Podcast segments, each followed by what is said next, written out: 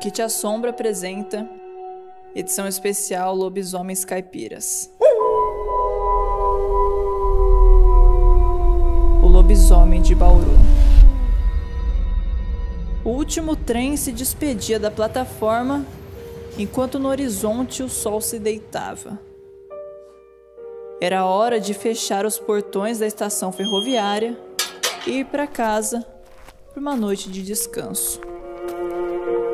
Como em outras noites, o velho ferroviário cumpriu sua honrosa rotina: oração, jantar, orações e sono.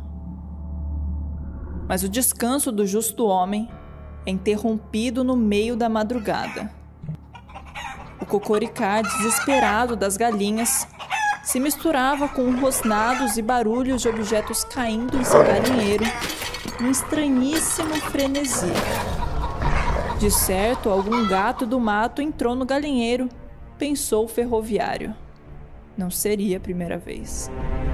E assim, vestindo seu pijama listrado, na boa companhia da velha espingarda pica-pau, seguiu em marcha de fuzileiro em direção ao seu galinheiro.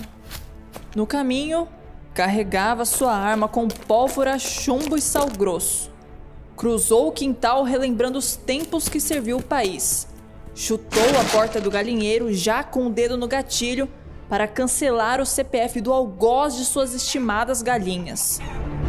De costas para a porta, de cócoras, um animal peludo e fedorento devorava uma de suas preciosas. Como se o tempo tivesse parado entre as penas ensanguentadas que pairavam no ar e as galinhas que batiam suas asas tentando fugir para qualquer lugar, ele efetuou o disparo. O chumbo quente, cheio de sal grosso, chapiscou as nádegas do bicho que deu um urro, misturando dor e raiva. A besta se levanta feito uma escada magiros sem fim. Quando terminou de se levantar, do alto de seus dois metros e tanto, Outro urro. Dessa vez, só de raiva. O ferroviário lembrou que sua arma tinha apenas um disparo e jogou-a no bicho, que em uma patada espatifou a valente espingarda pica-pau e saiu na captura do ferroviário que correu feito um trem-bala. O bicho, além de grande e forte, era rápido. Estava prestes a alcançar o homem desesperado que subiu as escadas da frente de sua casa com a fera em seu encalço. À sua frente, a porta, que repousava sob um crucifixo talhado em prata. Como por providência divina, no segundo que lhe restava antes do inevitável ataque, ao invés de mover a maçaneta, o ferroviário optou em pegar o crucifixo. Virou-se e com um golpe cirúrgico meteu a cruz entre os olhos do lobisomem. O bicho rodava feito amendoim em boca de banguela até que perdeu os sentidos, caindo da varanda da casa. Sentado na horta de pimentas do corajoso ferroviário, quicando feito pipoca nas pimenteiras. Berrava o peludo, mas dessa vez não se pôde identificar se os berros eram pelo peso da cruz de prata entre seus olhos ou pelo ardor das pimentas nos ferimentos de suas nádegas, feitos pelo chumbo salgado da falecida espingarda pica-pau. Quando conseguiu se levantar, correu feito uma notícia na direção da escuridão. A ocorrência se espalhou por Bauru e a possibilidade de vingança do lobisomem fez com que o ferroviário e seus colegas de trabalho passassem a encher o pátio da estação de trem de Cruzes em noites de lua cheia. Outro legado da história do entreveiro entre o ferroviário e o lobisomem é a de que as pimentas da horta do ferroviário nunca mais arderam.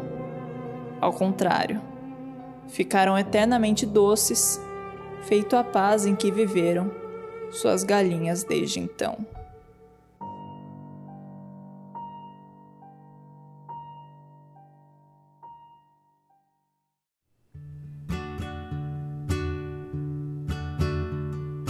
Trilhos da maldição. Ninguém ficará impune, nem a lenda que nasce, nem o medo que une. É assim de leste a oeste, é assim de norte a sul. Foi assim como o ferroviário e o lobisomem de Bauru. Uma fera enlouquecida, sua vontade sangrenta, sal, fogo, cruz de prata e ardência de pimenta. Uma fera enlouquecida, sua vontade sangrenta, sal, fogo, cruz de prata e ardência de pimenta, e ardência de pimenta.